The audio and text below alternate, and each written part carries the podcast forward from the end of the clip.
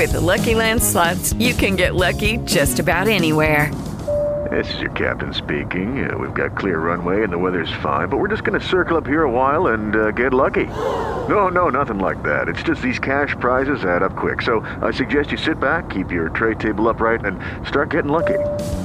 Play for free at LuckyLandSlots.com. Are you feeling lucky? No purchase necessary. Void where prohibited by law. 18 plus terms and conditions apply. See website for details. Bienvenido al podcast de los más grandes. El único espacio donde la historia, los hechos y fundamentos van de la mano con la pasión, la objetividad y la envidia por el mejor equipo de México. Viene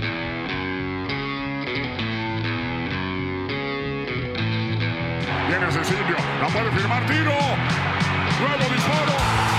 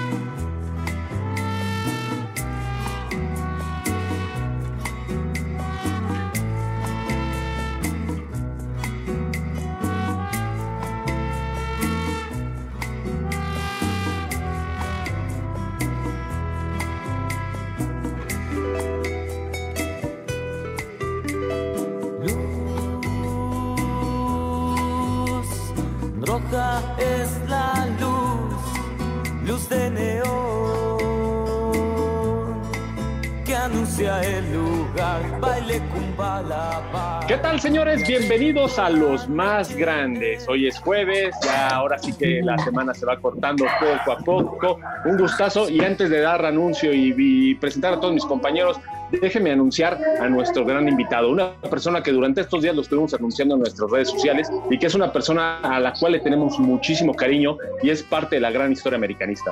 Para muchos de ustedes que son chavitos y todo eso, lo irán reconociendo, pero ya para la gente de más experiencia, pues es alguien de cuando te dicen eres americanista, obviamente se te viene a la cabeza, ¿verdad? Permítame presentarlo como debe, el señor Juan Antonio Luna. Un aplauso, por favor. Aplausos. Bienvenido. Hola, profe. buenas noches. Gracias, buenas noches. Un saludo al panel y a todo su auditorio. Muy bien, bienvenido. Mire, le voy a ir presentando poco a poco a los que estamos, los que formamos parte de este gran equipo. Por ahí nos encontramos al señor Tito Herrera. Bienvenido, Tito. Hola, Tito, ¿qué tal?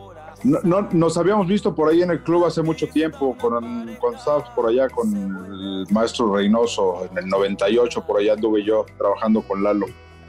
Con Lalo Vacas de malos recuerdos para mí, pero en fin, ¿no? Sí, cómo no.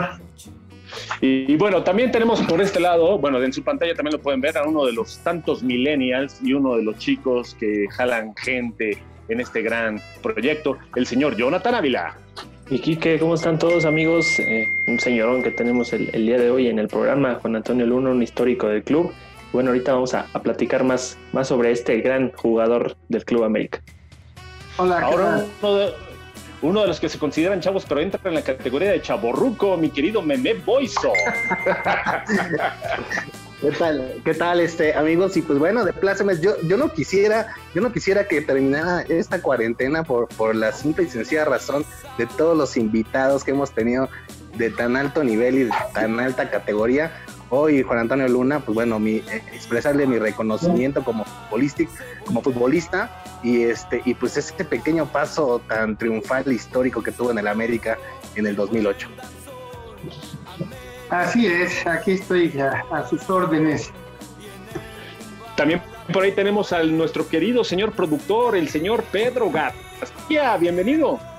¿Cómo estás, Quiquiño? Pues yo, yo estoy contentísimo porque definitivamente, eh, eh, como dice Meme, la cuarentena nos ha dado la oportunidad de entrevistar a los ídolos de mi infancia, ¿no? Aquellos que, que en mi casa me hicieron americanista, mi padre me hizo americanista y mi americanismo creció a dimensiones sin proporción gracias a estos señores. Entonces, eh, gracias Juan Antonio por acompañarnos y a todo el nuevo americanismo decirles que si hoy nos quejamos acerca de los centros, de la efectividad en los centros, estamos entrevistando el día de hoy, esta noche, a uno de los mejores pasadores en la historia del fútbol mexicano. Le pegaba con las dos piernas, eh, se entraba sobre la marcha, llegaba a línea de fondo, ya platicaremos con él, pero definitivamente es un monstruo de, de, los extremos en, en, el equipo histórico de los 80. Muchas gracias, muchas gracias. Y bueno, también tenemos ya en último, en último lugar, pero no por eso el menos importante, sino agradecerle sobre todo el hecho que haya contactado esta gran entrevista, mi queridísimo Oscar Sarmiento. Muy buenas noches. Gracias, Kike. Un saludo a todos. Y pues gracias al profe. La verdad es que tengo que decirlo, aunque somos contemporáneos, fue de mis ídolos. Lo, me tocó alguna vez jugar por ahí contra él en algún lado, pero realmente el profe, además de ser gran jugador, créanmelo, que es excelente persona y al cual, digo, estuvo por ahí a mi hijo también. Entonces, eh, le, guardo muy, muy, muy gratos recuerdos al profe Luna, la verdad. Este, gracias, profe, por estar con nosotros. No, hombre, Oscarina, la orden. Pues bueno, antes de entrar en contexto en esta gran entrevista que hemos preparado para todos ustedes en este gran programa, este, recordarle a la gente que si por favor nos hace el favor ahora sí de compartir eh, este programa para que pues, mucha gente haga sus preguntas, se conecte, escriba sus dudas y aprovechar que tenemos a este gran maestro, ¿verdad? el gran profe. A ver, profe, primero para empezar, ¿cómo te trata esta pandemia? ¿Cómo te encuentras? ¿Dónde estás? ¿Dónde lo estás pasando? ¿Has estado encerrado? ¿Qué, qué, cómo estás? Mira, gracias a Dios estoy bien. Aquí estoy en compañía de mi familia. Estoy en el Distrito Federal, bueno, el ex, la nueva Ciudad de México.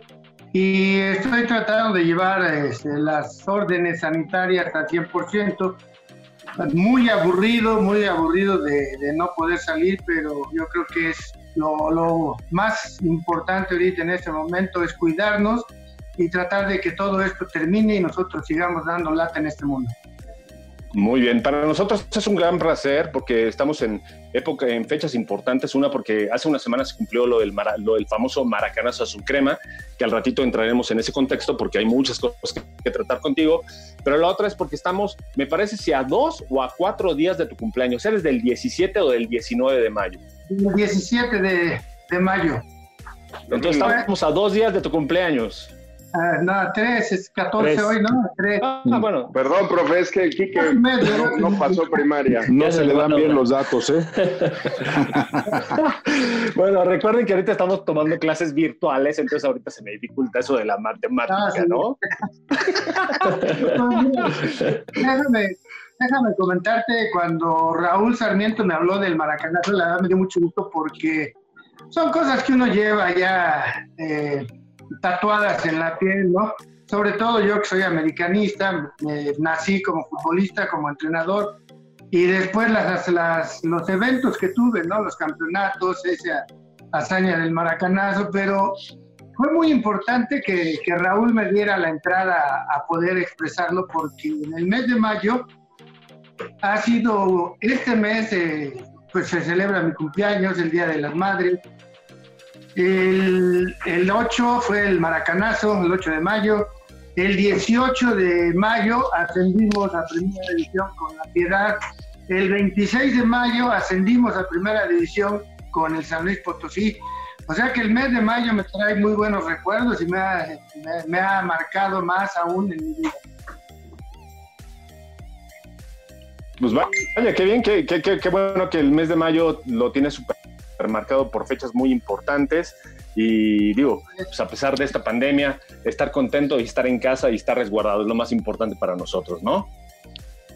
Sí, mira, es muy importante. Yo creo que esta comunicación en lo personal me, me saca de, del confinamiento que tengo y me abre un poquito la mente para otras cosas. La verdad lo hago con mucho gusto. Eh, yo sé que a muchos de ustedes no los conozco, pero somos de, del gremio de la de la empresa llamada fútbol y todos de una u otra manera tenemos algo que ver y por eso tenemos esta relación como si ya nos conociéramos de años, pero es esa, ese hilito delgado que nos tiene unidos a todos. Es correcto. Profe, te, te, importa si empezamos a platicar cómo, cómo inicia tu carrera en el, en el América? ¿Cómo llegas al América? ¿Cómo inicia tu carrera profesional? Sí, mira, así rápidamente, eh, me acuerdo que yo jugaba en un equipo llanero y llegó ahí el queridísimo profesor Galvez, que yo creo que muchos de nosotros lo conocemos, o al menos todos los que jugamos del 78 al 85, yo creo que todos los, los que salimos de Fuerzas Básicas, el profe Galvez nos, nos descubrió. Entonces recuerdo que estaba yo jugando un domingo y, pasó por ahí, me, se quedó a ver el, encuentro de ahí que estábamos celebrando y me dio una tarjetita y me, dio, me dijo que que si quería irme a probar al Unión Cuapa, porque estaba próximo a, estar el, el, torneo de los barrios, y ya hice mi prueba, me quedé, jugué el torneo de los barrios, quedamos en segundo lugar, y de ahí ya después me registraron a, a las Fuerzas Básicas del América.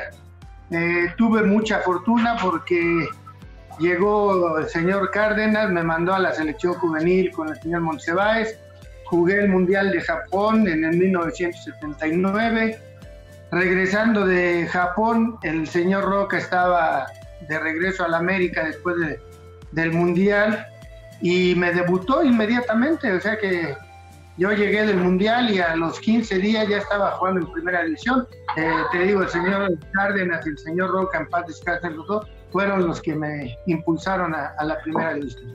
Aquí fue como, como llegué yo al, al máximo circuito de la primera división. Profe, aquel, mundial, aquel mundial de Japón de, que consagró a Maradona, ¿no? Sí, sí, ahí fue. La verdad que iba plagado ese equipo juvenil de, de grandes estrellas. Ahí jugaba Juan Barba, estaba el Pelado Díaz, estaba Maradona, por supuesto, Calderón y, muchos más. Que había, había un, un muchacho que se apellidaba Escudero, que yo creo que de la del nivel de Maradona, pero ya después ya no lo, no lo seguí, ya no lo vi tanto como, bueno, Maradona brilló a, nivel mundial, entonces, pero sí iba, iban muchísimos jugadores de, que después la mayoría jugaban en Europa. Qué interesante, luego tenemos que, obviamente estuviste en el Club América casi 10 años, casi 10 años, pero vaya, lo que conseguiste con el Club América es totalmente, o sea, si alguien se lo cuentan, no, lo creería, ¿no? Pues mira, eh, lo que me... Primero, mi debut en, América fue algo especial para mí. Debuté en un clásico contra Guadalajara y luego tuve la fortuna de ganar una, un campeonato de liga contra Guadalajara. Yo creo que muy pocas personas en su carrera les toca esa, esa suerte, esa, no sé, ese toque de, que se puede decir que es de, de como elite, ¿no? Porque eh, debutar contra Guadalajara y ganarle la única final que ha habido entre América y Guadalajara, pues es como lo máximo, ¿no? Después tuve tres campeonatos más, bueno, ayudé a conseguir en total cuatro, y de ahí estuvimos un, un campeón de campeones, uno de CONCACAF, y, y como entrenador, pues eh, siendo filial el, San Luis, pues eh, salimos campeones y ascendimos con San Luis, dirigí a Necaxa internamente, eh, también con muy buenos resultados. Después eh, dirigí a las fuerzas básicas de, la América, donde pasaron por mis manos innumerables muchachos y, y la verdad tengo muy buenos recuerdos de todos y Después me tocó dirigir al América y ahí tuve una, una pausa de donde después salí a, dirigir otra vez, pero ya a otros equipos que, que no eran mi querido América. Oiga, profe, una preguntota. Este, de, de, esa, de esa fecha que, que, usted recuerda del 26 de mayo, que nos estaba diciendo que grandes fechas tienes de 26 de mayo, ese, ese, ese ascenso con San Luis, es precisamente cuando se logra el, se logra el título contra la Necaxa, ¿no? El, el, mismo domingo, ¿no? Nada más que a mediodía. Sí, sí, exactamente. De hecho, algunos jugadores de, del América fueron campeones dos veces en una semana. Fueron campeones el mismo día. Campeones con el América. En ocho días, dos veces campeones, la verdad que muy pocos en la historia. Me parece, me parece que fue Moctezuma hace rato, que, que hace rato eh, fue titular, ¿no? En, esa, en ese título con San Luis. Y por ahí estaba Tahuilán, si no mal recuerdo. Mm, no, Tahuilán no estaba. Estaba Oscar Rojas, estaba Carlos Infante, Leonel Olmedo, Carlos Sánchez, estaba Jonathan Martínez, eh, Marcelo de Faria. Andrés Silva, que pertenecía a la América también. Y usted, Enrique García, estaba también Moctezuma Cerrato, Edwin Santibáñez, Omar Domínguez, Edmundo Ríos, y se me escapan algunos, pero todos están ahí en, el almanaque. Y a muchos los vimos, este, y a muchos los vimos ahí, este, eh, pues después en el, eh, después en América, ¿no? Sí, después de ahí pasaron Carlos Infante, se quedó ya en América, Moctezuma hace rato lo ya en América, Edmundo Ríos también estuvo, el Kevin Rojas, y el del Maracanazo estuvo Carlos Sánchez, que fue de los jugadores disputados en la defensa central. Y sí, varios, varios jugadores ahí estuvieron participando en en la liga de la primera A y en la primera división. Mi querido Tito Herrera, adelante por favor. Sí, sí, sí, yo recuerdo a, muchos de los que dices, este Juan Antonio, eh, entre ellos también estaba Andrés Hernández, el Pitu, eh, el Jagger, como dices, Toño, el Pierna Fuerte, ¿no? También García, que, que, que fueron parte de América. Sí, sí, todos, Sí, hizo categoría 81, me parece, todos ellos. Sí, también Nacho Mendoza. Exacto, Nachito. Daniel Corona también por ahí, ¿no? ¿Mande? Daniel Corona también, ¿no? Un buen contención que había. Él no estuvo contigo en San Luis, ¿verdad? Pero, pero fue, me tocó. Sí, sí, sí, Israel. Israel no estuvo en ese entonces, ¿no? ¿Mande? él, fue de los que, que estaban primero ahí, eh, que se quedó en América, que no fueron de los que fueron a reforzar al, al club, ¿no? Al San Luis. Sí, pero. ¿Te refieres a Jagger? Sí, exactamente. El Jagger fue, llegó posterior a San Luis, ¿no? Jagger él llegó ya en primera división y hizo un, un, bueno, un trabajo muy bueno de muchos años en, en San Luis, hasta la selección nacional llegó el Jagger ahí en, en esa etapa, estuvo jugando muy, muy bien. Sí, así también por ahí estuvo el hijo del Coco Gómez, ¿no? Felipe. Me parece que se llama, creo. Pues, también llegó después, ¿no? Ahí, ahí estuvo también. Y varios, muchísimos jugadores, te digo la verdad, este Julio, también un portero de, que pertenecía a América, Julio Toroa se llamaba, Ajá. se llama. y hay muchos, muchos no, no, no, no los traigo ahorita en la mente, pero Sí, sí, eran, todos eran, la mayoría eran de América. Nachito Mendoza, ahorita que lo mencionaste, un excelente eh, mediocampista zurdo que recuerdo en un debut que tuvo contra Chivas también le pegó bastante bien y metió un golazo a balón parado. Sí, Nacho. No, pero ese era, ese era Paco, Paco Torres, ¿no? No, no, Nacho Mendoza.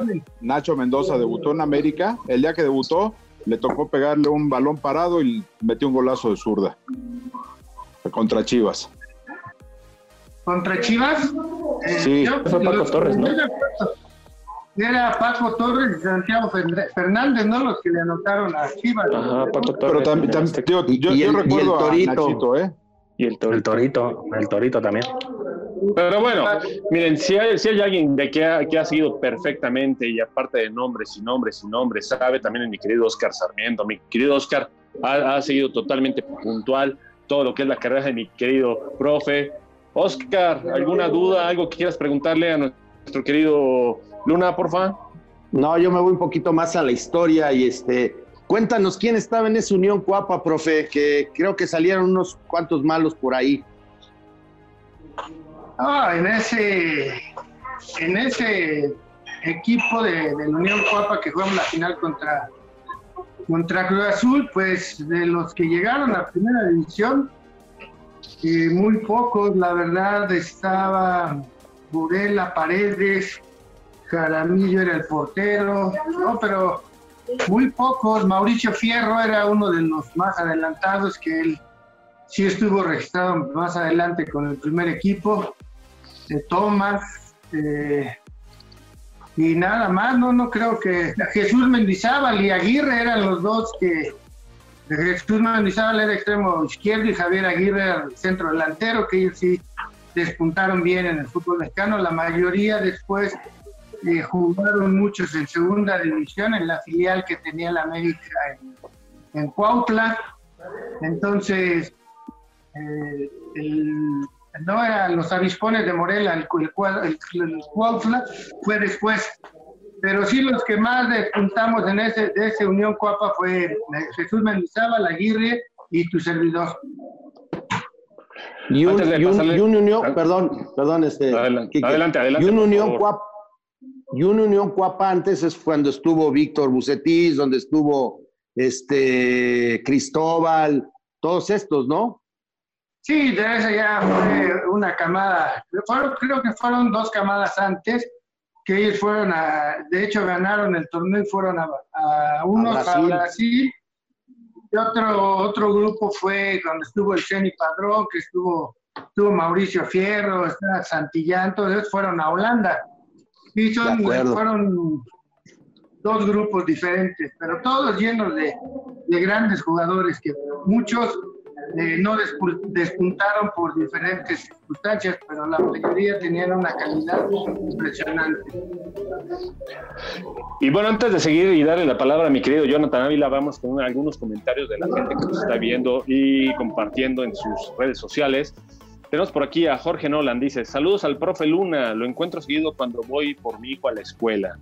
Alejandro Ortiz Nava, dos preguntas, ¿qué director técnico lo marcó? ¿Quién, a, quién más le aprendió? ¿Más a Carlos de Reynoso o a José Antonio Roca?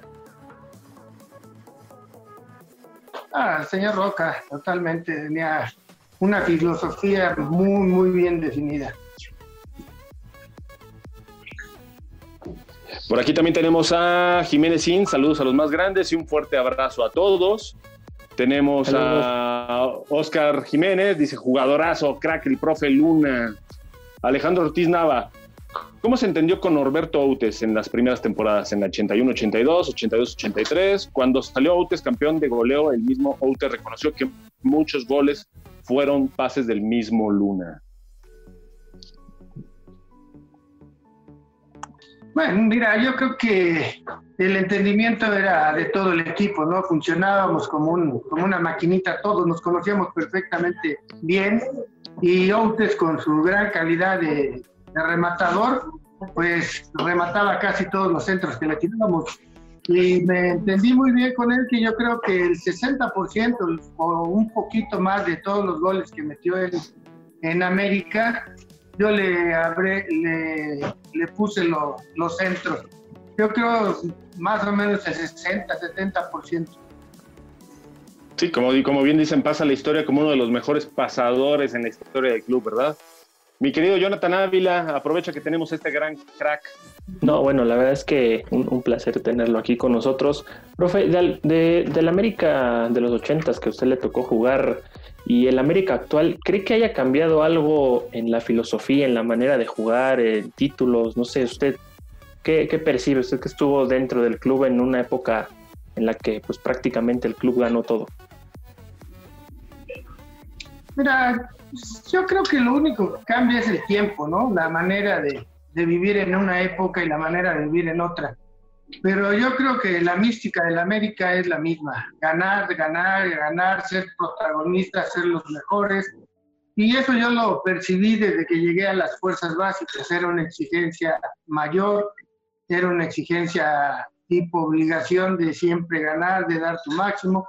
Y ahora lo veo también en el primer equipo, en la actualidad, el equipo sale a ganar, sale a proponer partidos, es un equipo agresivo, es un equipo que, que no da ninguna concesión. Entonces yo creo que hay mucha diferencia. A lo mejor luego nos dejamos llevar por el sentimentalismo de la época de cada uno de nosotros, ¿no? Pero si somos fríos, creo que el objetivo y la misión de la de los 80 y ahora del 2020 es lo mismo. Son los campeonatos, ganar, ganar y trascender. yo creo que es lo mismo. Señor García, ah, Jonathan, sigue, por favor. De los, de todos los, ahora sí que la, la cantidad de, de, títulos que usted ganó, ¿cuál significó más aparte de que, bueno, ya sabemos que, que, el de Chivas para todos y usted como, ustedes como jugadores lo disfrutaron demasiado por lo que había pasado un año antes, pero ¿cuál de todos los que ganó significó más para usted, profe?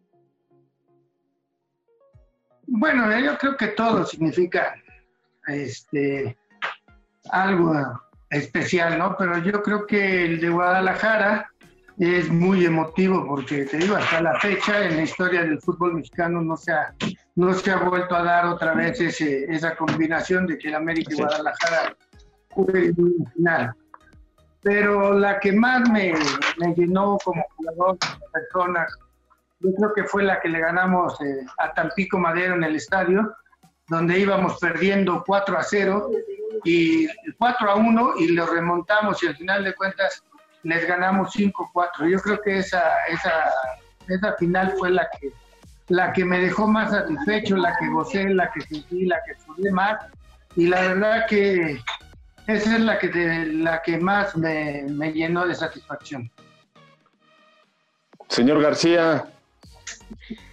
Eh, nada, a ver, eh, Juan Antonio fue reconocido como uno de los de los mejores mediocampistas en el centenario del América en septiembre de 2016. Recibe el reconocimiento por parte de, la directiva que a través de una encuesta le pregunta a la afición eh, quiénes son sus mediocampistas favoritos y Juan está incluido en ese grupo de selectos. Eh, yo me quedo con un momentazo de, de, de, Juan Antonio Luna que a mí me marcó mucho de niño porque recuerdo que era la semifinal de ida eh, en, en, aquel camino a ganarle a Guadalajara la final en la 83-84, profe. Eh, la debes de recordar muy bien, abres el marcador para ganarle a Cruz Azul.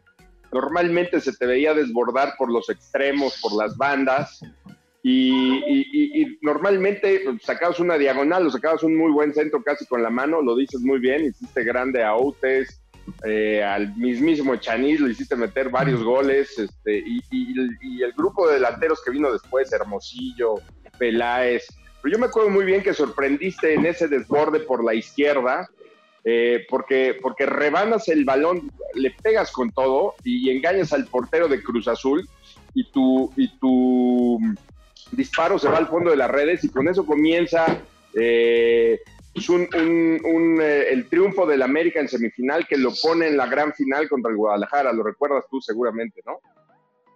Eh, sí, claro. Eh, fue ese partido lo ganamos 2-0.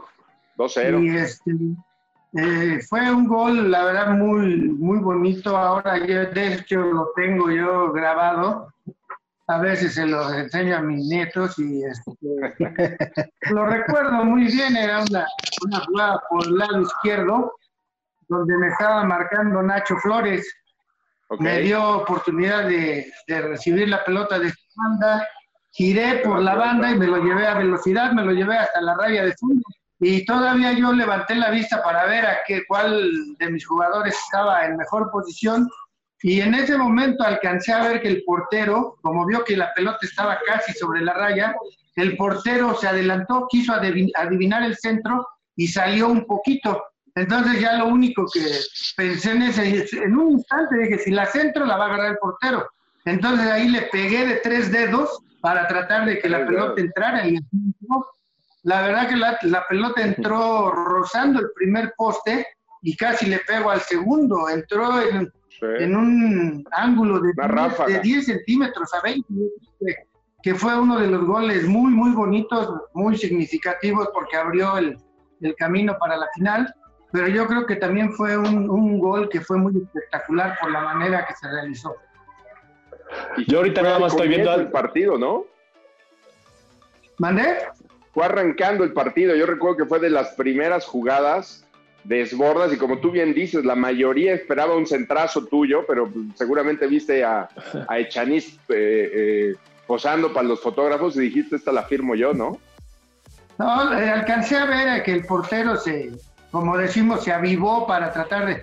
Ya no me quedaba otra más que centrar porque ya estaba sobre la raya. Entonces sí, sí. lo único que hice, yo dije, voy a intentarla de tres dedos, le pego de tres dedos, pero muy fuerte, porque también estaba yo muy cerca de la portería y ya no iba a agarrar la, la comba necesaria para entrar y la verdad que te digo, pasó rozando el primer palo y casi le pega al segundo palo. Fue un, un gol muy impresionante, muy bonito y la verdad que de los pocos goles que metí, pero yo creo que ese fue uno de los más, más emocionantes. Ahorita que están recordando ese gol, nada más veo al señor Oscar Sarmiento asentando con la cabeza de que le está pasando claramente esa imagen. Entonces, este, ¿qué, qué, qué dices, Oscar? No, bueno, es que recordar es vivir y con el profe, yo me acuerdo de haber ido muchas veces al, estado con mi, al estadio con mi hermano y era un deleite verlos entrar porque era por derecha, por izquierda. De hecho, este, es, difícil, es difícil recordar este, un mal centro del profe Luna, o sea, e, esa es la realidad, o sea, era, era magnífico centrando. Profe, una pregunta, hoy que tanto está de moda y hay tantos modismos de, pues ya, ya sabes cómo somos los, los, los, nuevos que queremos ponerle nombre a todo el fútbol ahora diferente. ¿Ha cambiado el fútbol para ti o es lo mismo, profe? No, no, no. Yo creo que el fútbol en esencia es el mismo fútbol desde que jugamos en la calle nosotros, ¿no? Eh, se, ha, generalizado un poco más el idioma, la, manera de llamar a las jugadas. Me acuerdo que antes los entrenadores te decían, hay que mantener la posesión de la pelota y al final hay que tratar de disparar a la portería. Ahora eso le llaman volumen de juego. No, antes decían, vamos a tratar de defender bien y tiramos pelotazos, jugamos al pelotazo. Ahora le llaman transición rápida y va cambiando, pero en esencia el fútbol es lo mismo. El, unos tienen que atacar y otros tienen que defender. Ahora ya hay maneras de atacar con los, los sistemas, lo táctico y lo técnico, que es muy importante, pero el que es buen jugador, no importa el idioma que le estén, le estén diciendo. Eh, yo me acuerdo, por ejemplo, a Cristóbal Ortega, te, te, pongo ese ejemplo. Él jugaba por el extremo derecho cuando empezó. De hecho, hasta lo llamaron a la, a un resto del mundo, a Brasil, a jugar con las grandes estrellas, porque era rapidísimo, driblaba muy bien, gambetero, brincaba fuerte, todo. Después le dijeron, ¿sabes qué? No, ahora juega de medio de contención. Y vino y jugó y fue el medio de contención durante 15 años. Entonces, el fútbol viene siendo lo mismo. La calidad del jugador es la que pone el, resalta, como dicen, es que yo lo moví técnicamente mueve a otro y vas a ver que no te da el mismo resultado. Es la calidad del jugador. Y sí, se ha cambiado muchísimo el fútbol en lo físico. Ahora ya tienes que ser un atleta de alto rendimiento para poder competir. Antes había jugadores que tenían más calidad técnica que calidad física, pero se defendían con esa gran... Pero te digo, el fútbol en esencia, en esencia es el mismo. Ahora, otra persona que tiene aquí gran memoria es, mi querido Meme Boiso. Me gustaría que nos pusieras en contexto para entrar al tema lo del famoso maracanazo a su crema, que bien lo estabas comentando el día que estuvo con nosotros invitado mi querido Raúl. Este, ponlo en contexto para ver las opiniones y todo lo que pasó en, en esos tiempos por la cabeza de mi querido Cabezón. Claro que sí, claro que sí, Kike, amigos. Este, bueno, primero felicitar a, este, al profe por, este, y agradecerle por todo lo que le dio al club como jugador. Este, no, no, no es nada fácil y, y sobre todo lo felicito por su ecuanimidad de, de, la respuesta que da de el América de ese entonces, un, un América de época al América de hoy. Eh, la verdad de destacar el respeto que le tiene al América, al América de hoy y como él dice, mucho sentimentalismo a veces este, hace que otras personas pues tilden esta época como que no es el América este, de siempre, pero bueno, mi respeto para su ecuanimidad. Y con respecto a lo de a lo, a lo del maracanazo, este, pues el, vaya qué contexto, ¿no? O sea, cuando todo cuando prácticamente se empieza, cuando ya estaba hundiéndose el, América como, como el Titanic prácticamente en ese en ese 2008 que lo único que quedaba era Libertadores y y pues bueno, era como la película de DiCaprio, ¿no? O sea, prácticamente en la última bocanada de aire para después terminarse hundiendo.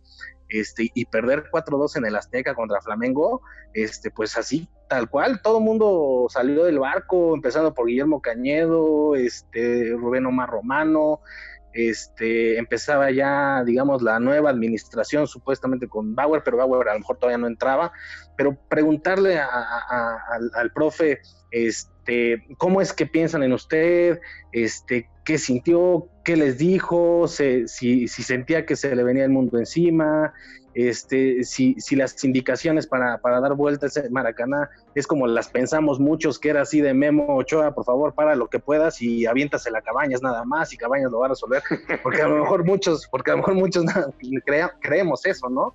Pero pues, profe, ahora sí que el micrófono suyo y por favor cuéntenos porque es una de las grandes, de las grandes historias en estos, en más de 100 años de la América.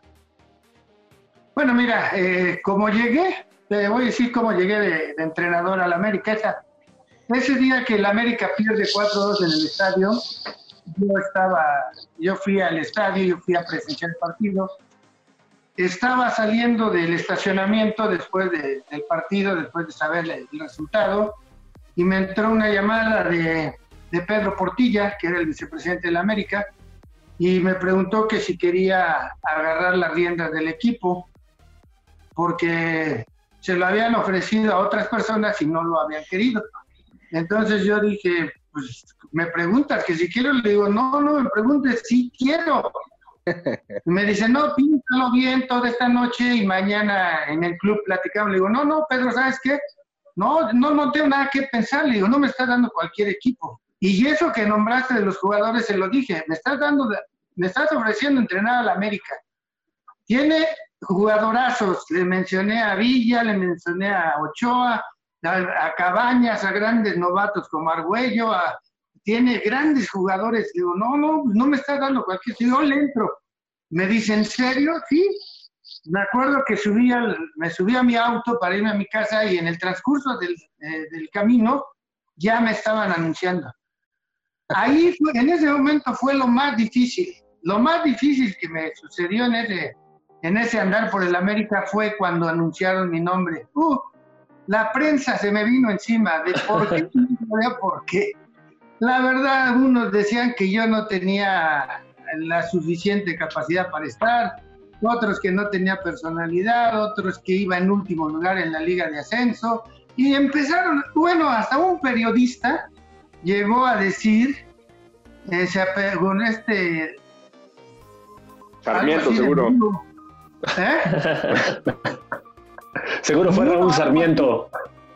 No, un tal Muro, algo así, que estaba en deportes. Domínguez Muro. Llegó a decir una mentira impresionante que Tena no había agarrado el equipo que porque no tenía visa de Estados Unidos y que yo sí tenía la visa de Estados Unidos, imagínense. No, y, y llegué luego, llegué con que eh, yo no ponía la alineación, que la alineación la ponía mi Mochoa con Cabaña. No, una, ese, eso fue lo, más difícil para mí. Lo de eh, agarrar al equipo y manejarlo no fue difícil, porque yo los conocía a todos. Yo los casi los vi nacer. Villa venía atrás de mí cuando yo iba ya saliendo del América, ellos ya venía Villa, venía Cuauhtémoc, Lara, todos ellos ya yo los conocía, yo lo conocía, Argüello lo tuve en, Liga de Ascenso, al Kevin, a Ochoa yo lo debuté en Liga de Ascenso, eh, al Gringo Castro lo tuve yo en, Querétaro, en San Luis tuve a varios jugadores, te digo, yo los conocía perfectamente, al More Mosqueda, no se diga, al Torito Silva, a Esqueda, todos los conocía yo perfectamente bien. Muchos dicen que, la instrucción era de que nada más agarrar ocho y la tirara para adelante. No, y no era así, porque eso, es, fácil. Opinar sin, responsabilidad es fácil. Lo que tenía que hacer el América o teníamos que lograr nosotros era no recibir gol. Y sobre eso trabajé yo. Acuérdate que la fecha 19 contra Monterrey, que iba de líder, que los dirigía la Volpe y tenían un equipazo jugaban muy bonito y eran efectivos, les ganamos 1-0 en el Estadio Azteca con el gol del Torito Silva. Ya fue ahí el, primer partido? donde el América no recibió gol. Porque cuando yo me entregan al América, el América estaba en último lugar de la tabla general. era uno de los equipos más goleados.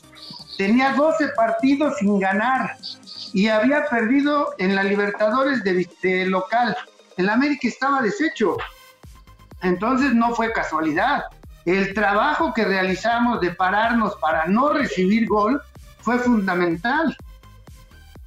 Recibí un gol, bueno, recibió el América un gol contra el Santos y uno contra la Liga de Quito nada más. Y nos gana la Liga de Quito por diferencia de, por el gol de visitante.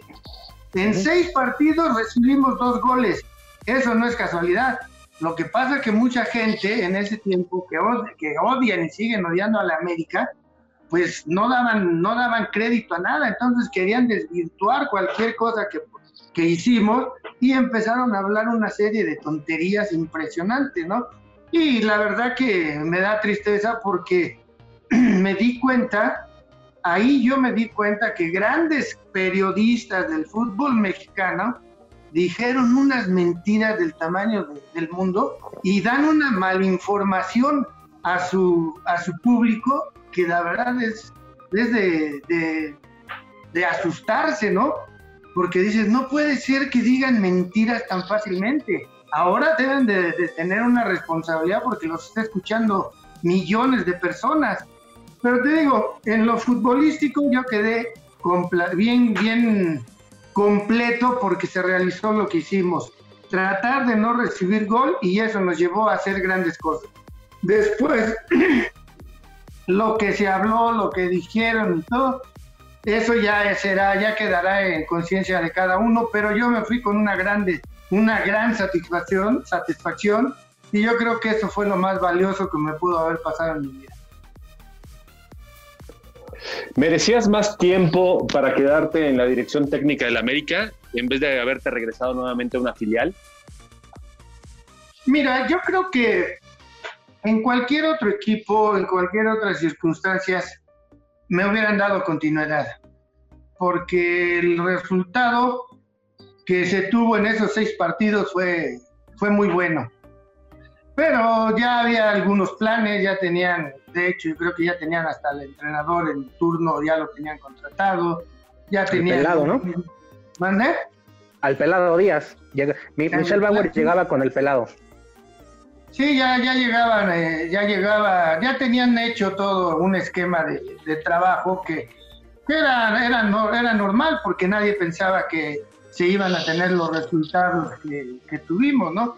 Entonces yo yo seguí trabajando en, la, en ese tiempo, era la primera A, y seguimos ahí en el equipo. Después de, ahí me, el equipo del Necaxa estaba, andaba bastante mal, llevaba eh, creo que 11 puntos en, 12 partidos, algo así, los dirigía Chava Reyes.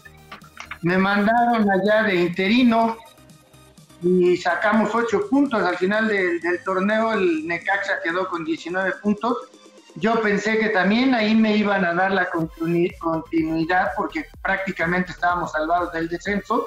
Y no, resultó que me mandaron a mí a San Luis y llegó otro entrenador a, Necaxa, ese entrenador que llegó los descendió y bueno, así fue la historia.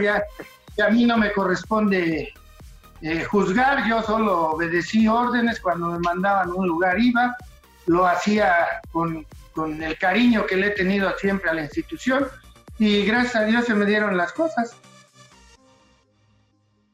Jonathan Ávila, aprovechemos. No, bueno, y yo creo que por ese amor al, equipo, pues le salieron y le resultaron bien las cosas, ¿no, profe? Y después de lo que pasó con el Pelado Díaz, creo que la mejor opción hubiera sido que usted continuara con el América. Bueno, si no mal recuerdo, creo que esos dos torneos que estuvo el Pelado Díaz estuvieron en último lugar, ¿no? Así es. Creo que, creo que ni duró, creo que ni duró uno. ¿eh? Pero uno, el primero quedó en último lugar. Así es. Ese, sí me recuerdo. Sí, pero te digo, esa ya no era una decisión que, que estuviera sobre la mesa, ya estaba, ya la tenían pactada, ya lo tenían planeado desde antes, está bien porque estaban adelantándose a su trabajo, ¿no? Entonces, no, no es culpa de nadie, es las circunstancias así se dieron. Oiga, pues, disculpe, disculpe que me retrase tantito, pero hay, hay unas preguntas respecto al maracanazo antes de que se nos vayan. Están preguntando, hay unas preguntas que está mandando la gente antes de que nos adelantemos todavía respecto al tema del maracanazo. Las preguntas esenciales son, ¿qué platicaron al medio tiempo y qué platicaron después del partido? O sea, mucha gente tiene esa duda, o sea, porque no se imaginan qué platicaron entre ustedes. ¿En el maracanazo? Bueno, eh, mira, básicamente era no recibir gol. Yo les recalcaba mucho que todo, todas las, las aspiraciones que el club tenía se morían si recibíamos un gol. Nosotros si hubiéramos recibido un gol de todas las oportunidades en las que nos atacó el Flamengo, con uno que nos hubieran metido, hasta ahí terminábamos la moral, las ganas, todo se iba a desplomar. La única que, había yo platicado con ellos era estar bien parados, no atacar a lo tonto, que atacáramos siempre y cuando fuéramos a participar y tuviéramos algo que hacer en, ese momento. Y si no, mantenernos bien ordenados atrás para no recibir gol. Eso se lo voy a decir después en los 45 primeros minutos eso les recalqué, ya íbamos ganando 2-0 y yo estaba consciente que si nos metían un gol estábamos muertos. Y yo les decía, no hay que recibir gol y no. Y se los dije colectivamente y luego los agarraba individualmente. No, mira, trata de estar bien escalonado, que no le dan en la espalda. Hay que romper paredes y hay que achicar, hay que darle fondo y. Yo los tenía bien atentos a que no recibiéramos gol. Y yo creo que esas instrucciones fueron las que nos llevaron a que consiguiéramos ese 3-0 que nos llevó a la, a la, gloria en ese momento. Después del partido que platicamos, pues ya no se supo. Era algarabía, gritos, euforia, mojarnos. Ni de todo. Ya, no teníamos ni qué, no, no había nada. Era todo algarabía, fiesta y la verdad todo. ¿A qué termas se fueron, profe? ¿Eh? ¿A qué termas se fueron a celebrar? ¿A qué? no te escucho. ¿A qué termas se fueron? Bueno, ¿a qué tugurio se fueron a celebrar?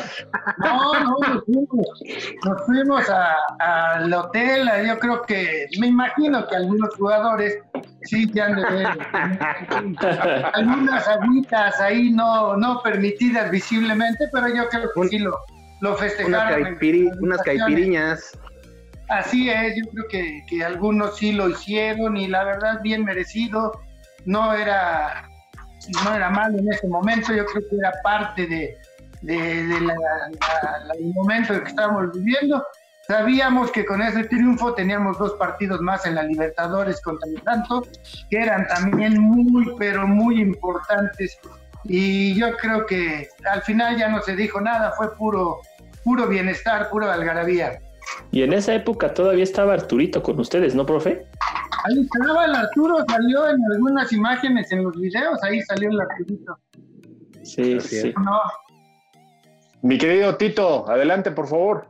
Pues sí, ahora sí que recordando todo eso, ¿no? Yo recuerdo mucho la, la, actuación, sobre todo lo recuerdo mucho como jugador, volando por las bandas.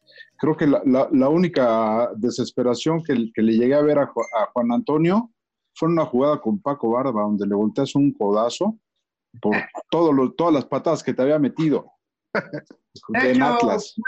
De hecho, fue mi primera expulsión. Exactamente. pero te traía frito. ¿eh? un partido contra el Atlas y la verdad, este, pues pagué derecho de piso, pagué la novatez.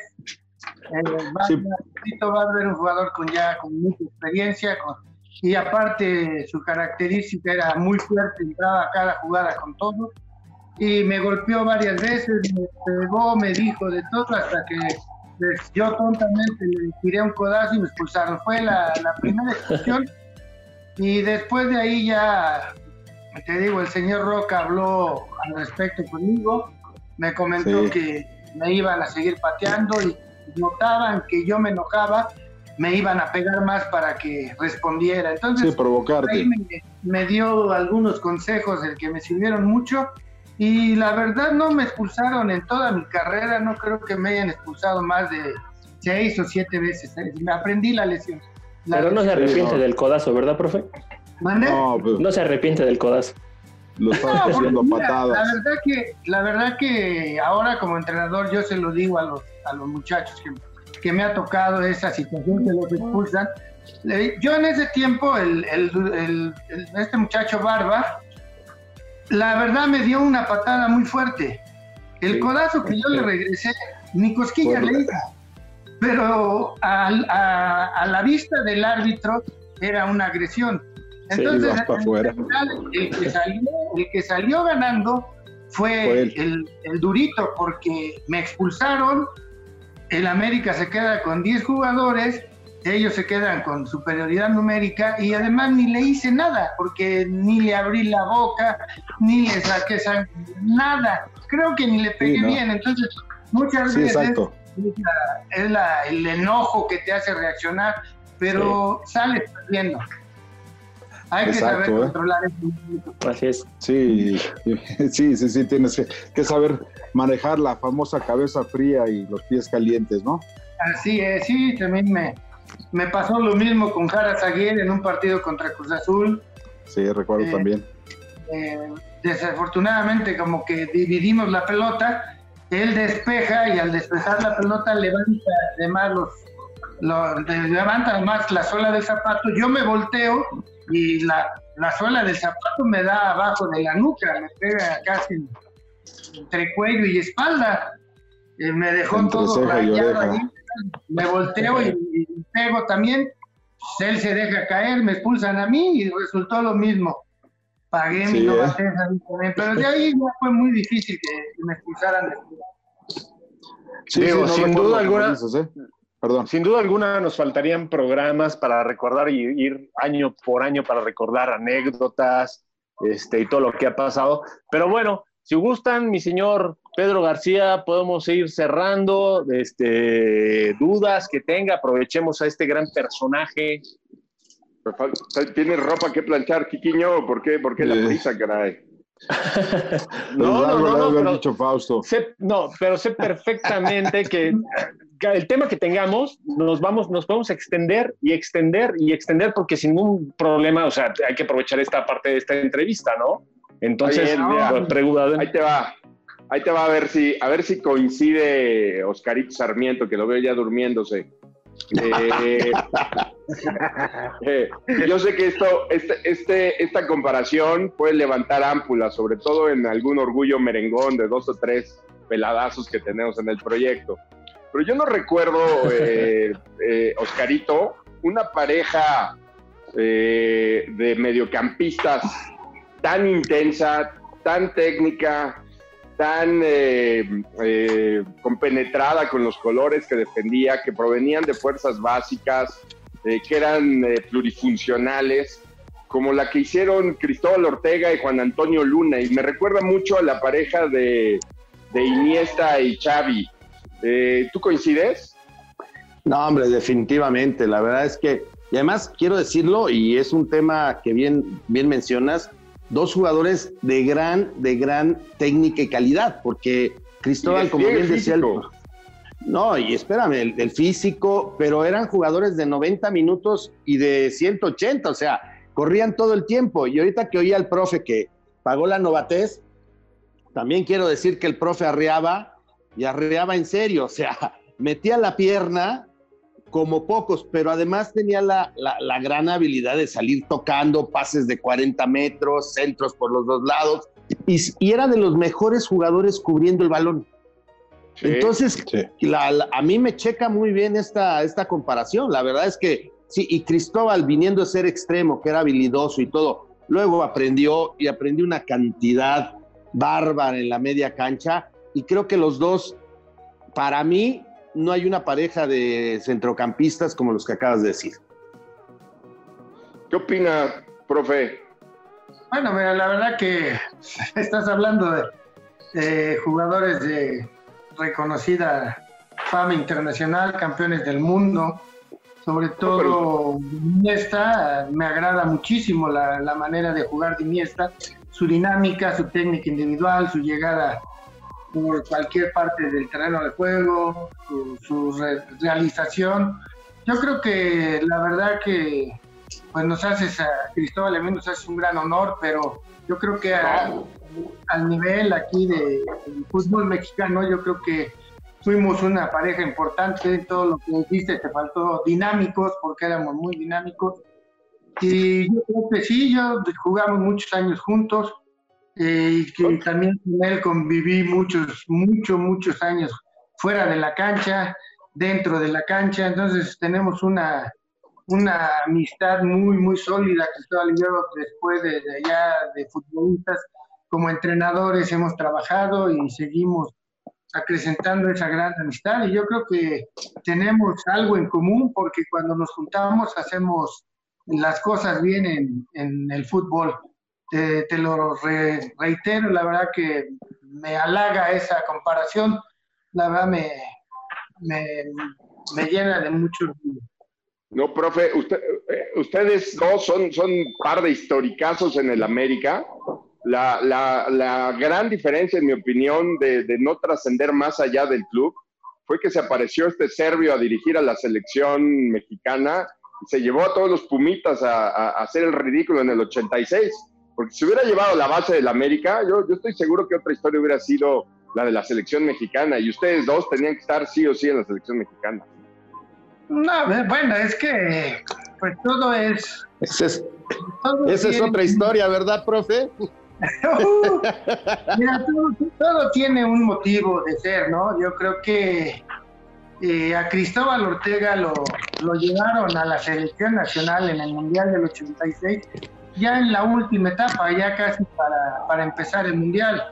No sé si fue por órdenes de algún directivo, alguien dijo Cristóbal tiene que estar ahí porque se lo merece, o no sé. De- de futbolísticamente estoy convencido que se lo merecía. Por supuesto. No lo nominaron, no, entonces yo me imagino que alguien lo, se lo impuso ahí a- al entrenador.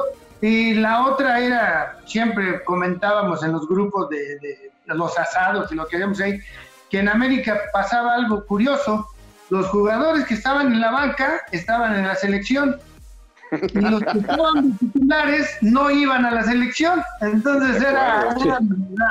Pero te digo, eso tiene, eh, al final de cuentas, ahí tiene sus intereses, sus cosas que, que se manejan, sus gustos. No podemos hacer nada por eso, ¿no? Pero yo creo que en ese momento era un era algo muy claro, ¿no? Los titulares no iban y los que no, no jugaban iban a la selección. Entonces, algo pasaba, algo hubo, algo se manejó en esa selección. Muy interesante todo esto, mi querido Meme Boiso. Sí, este, bueno, eh, por último, este, preguntarle al profe, porque prácticamente la América desde el 2006 a 2011, la verdad dio muchos bandazos, este, medio ahí torneos buenos, uno ahí con Luis Fernando Tena, otro ahí con medio Chucho Ramírez, pero pues la gran, la gran alegría o, o los grandes este, episodios realmente los dio Juan Antonio Luna en esos, en esos seis partidos de los que habla. Este, y le quiero preguntar muy en específico por, porque cuando esos seis partidos él tuvo la oportunidad de dirigir para mí el que ha sido, el que fue en ese, en dos años eh, de Libertadores, el mejor jugador del continente, que era Salvador Cabañas, y que en, y que en ese momento, precisamente después del maracanazo, Cabañas ya era el goleador de la Libertadores. Y, y él decía que Cabañas, decía Cabañas que él no necesitaba irse a Europa para ser el mejor jugador de su selección, el capitán de su selección y el titular de y el, titular de su selección que iba a ir a Alemania 2006. Este, ¿qué opinión le merece Cabañas, profe? ¿Y qué opinión le merece a estos jugadores de hoy en día que si bien es entendible cruzar el charco e irse a Europa, pero ¿qué opinión le merece Cabañas? Que Cabañas, él decía, yo soy el mejor de América y yo soy el mejor de mi país y no necesito ir a Europa. ¿Qué opinión le merece tanto Cabañas como esa posición que tenía este Chava? Bueno, mira, yo creo que pues, eso ni, ni hace falta decirlo. Todos creo que sabemos la calidad y la efectividad que tenía Cabañas. Yo creo que Cabañas era un jugador impresionante, que metía goles de cabeza, de tiro de castigo, de fuera de, de- larga distancia, del lado izquierdo, le pegaba con la izquierda, con la derecha. Era un jugador muy, muy completo. Un jugador físicamente con una estatura adecuada y muy fuerte, musculoso. Entonces yo creo que la verdad no, no tenía Cabañas que decir que no tenía que ir allá. Yo creo que todos lo sabíamos. iba a Europa, iba a triunfar, si se quedaba en el América, iba a seguir triunfando. Él iba a ser, como él dice, iba a ser jefe de su selección por, porque lo, su rendimiento así lo decía. En la latitud en la que estuviera jugando, pues a lo mejor lo iba a determinar la economía, ¿no? A lo mejor para él era más, eh, más productivo económicamente un lado que otro. Pero yo creo que si se hubiera, que, si hubiera quedado en América, hubiera ido a, a Europa, en los dos lados hubiera triunfado y hubiera sido jefe de su selección. Querido Jonathan Ávila. Profe, pues su, su compañero en, en, tanto en la cancha como fuera de ahí en los entrenamientos fue Cristóbal. ¿Qué gran anécdota nos puede contar con, con él o con alguno de los grandes jugadores con los que compartió en los ochentas con el América? Nada más se ríe. Nada más se ríe, sí, sí. No le, no le toquen esa, esa música al profe.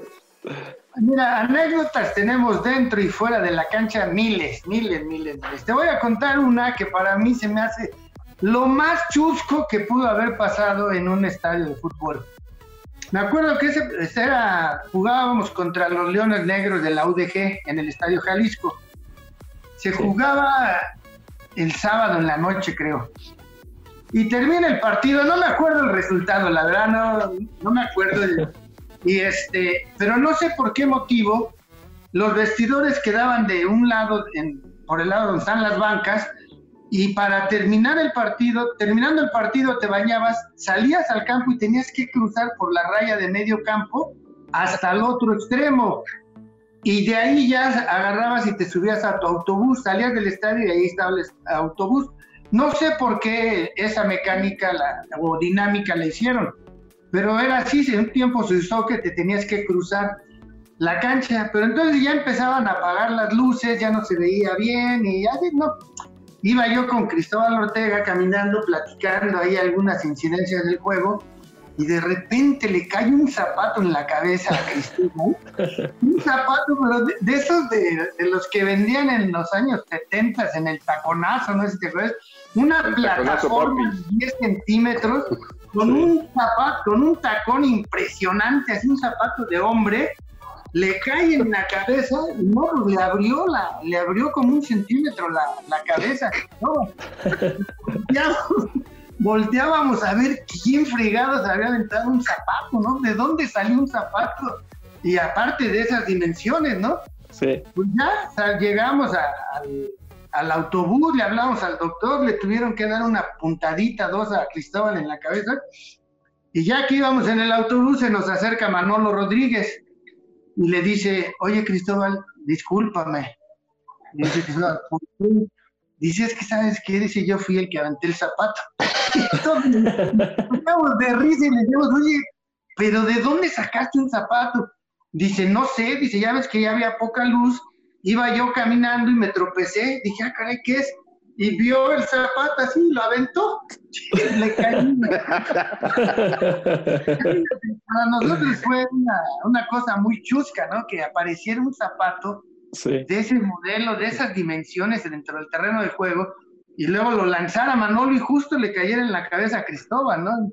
La verdad que digo, son anécdotas. Interminables, me imagino.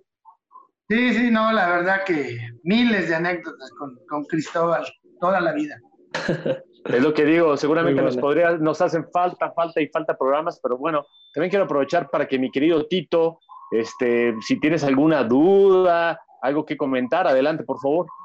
No, no, no, pues mira, felicitar la trayectoria que he tenido con Antonio, tanto como futbolista como técnico, y pues esperando que, que se le logre dar este, continuidad en un equipo. En Veracruz al último lo, lo tuviste, pero desgraciadamente tenemos este, entendido qué es lo que pasó con esa, ese, ese equipo en esa plaza, con el último dueño que tuvo, y, y que desgraciadamente pues este, no, no tomó la seriedad con la que se debía y es una persona que que todo fue en base a cuestión política, ¿no?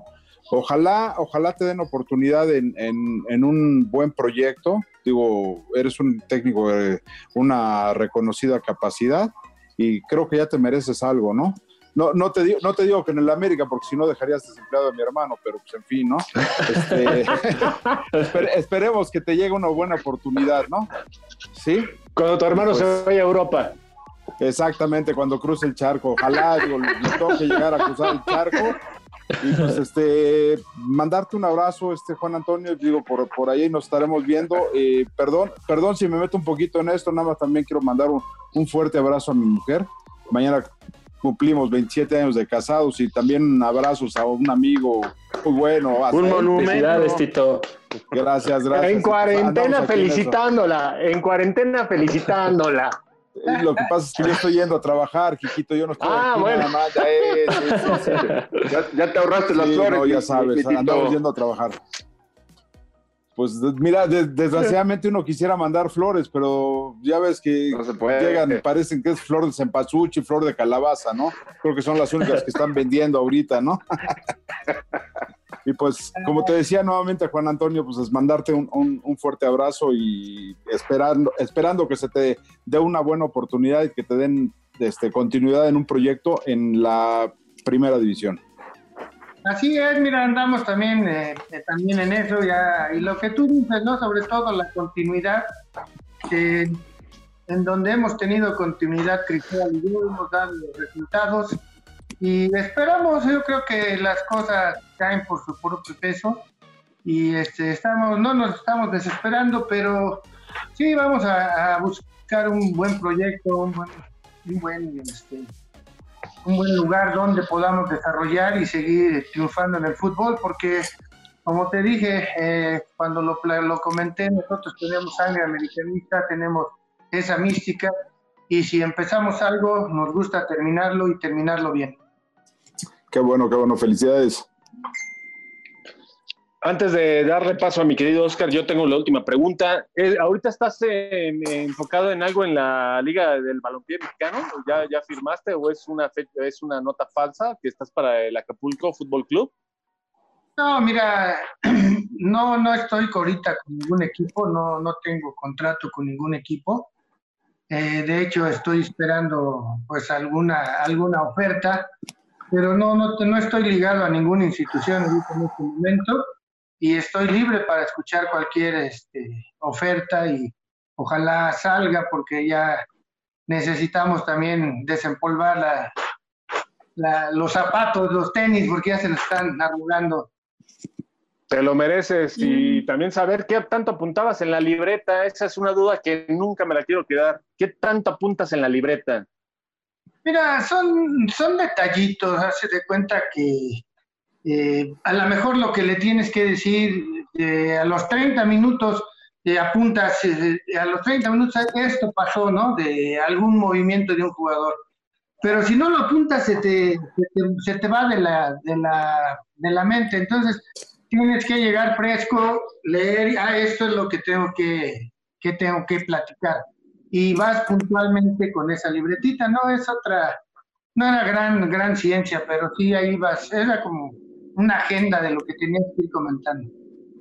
Correcto. Ahora sí doy, doy palabra a mi querido Oscar Sarmiento. Pues bueno, profe, muchas, muchas gracias. La verdad es que este, no tengo palabras para, para agradecerte y yo estoy seguro que un día va a regresar, va a regresar a donde tiene que estar, ya sea cuando cruce el charco o cuando esté en la selección, mi buen Miguel. Pero Juan Antonio Luna tiene cartel, tiene resultados y además es un gran, gran entrenador. Entonces, mi querido profe, este, gracias. Y no sé si te comprometa mucho a que luego nos vuelvas a acompañar y te voy a pedir algo, tú que eres y, sé, y, sabemos por qué te lo pido, pudieras hablar con Cristo para que te acompañe.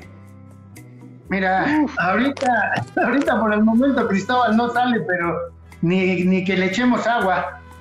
Pero yo creo que si termina eh, la pandemia, con mucho gusto yo creo que sí nos podemos juntar y de algún, lar, de algún lugar podemos hacer una transmisión como la que estamos haciendo ahora. Eso sí te lo puedo decir. Mientras esté lo de la pandemia no lo vamos a sacar con humo. creo, creo que lo conocemos un poquito, pero ah. este ahí, ahí está y este queda la invitación, mi querido profe, y este y te estoy muy muy agradecido. No, hombre, al contrario, un, un abrazo a todos y cuando gusten ahí pasarse un buen rato ahí platicando, aquí tenemos eh, tela de dónde cortar. Y más en pandemia. Gracias, profe. Pues bueno, en nombre, en nombre de todo el equipo de los más grandes, profe Juan Antonio Luna, muchísimas gracias, un placer y gracias a todos por habernos acompañado. Hasta luego. Gracias a todos, un abrazo. Gracias. Cuídateme mucho, profe.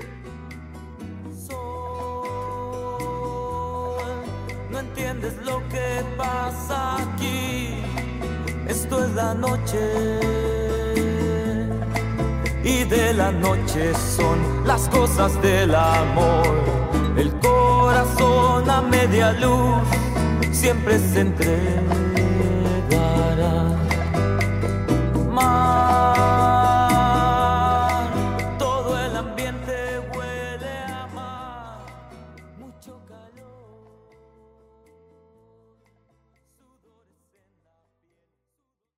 With Lucky Land slots, you can get lucky just about anywhere. Dearly beloved, we are gathered here today to. Has anyone seen the bride and groom? Sorry, sorry, we're here. We were getting lucky in the limo and we lost track of time. No, Lucky Land Casino, with cash prizes that add up quicker than a guest registry. In that case, I pronounce you lucky. Play for free at LuckyLandSlots.com. Daily bonuses are waiting. No purchase necessary. Void where prohibited by law. 18 plus. Terms and conditions apply. See website for details.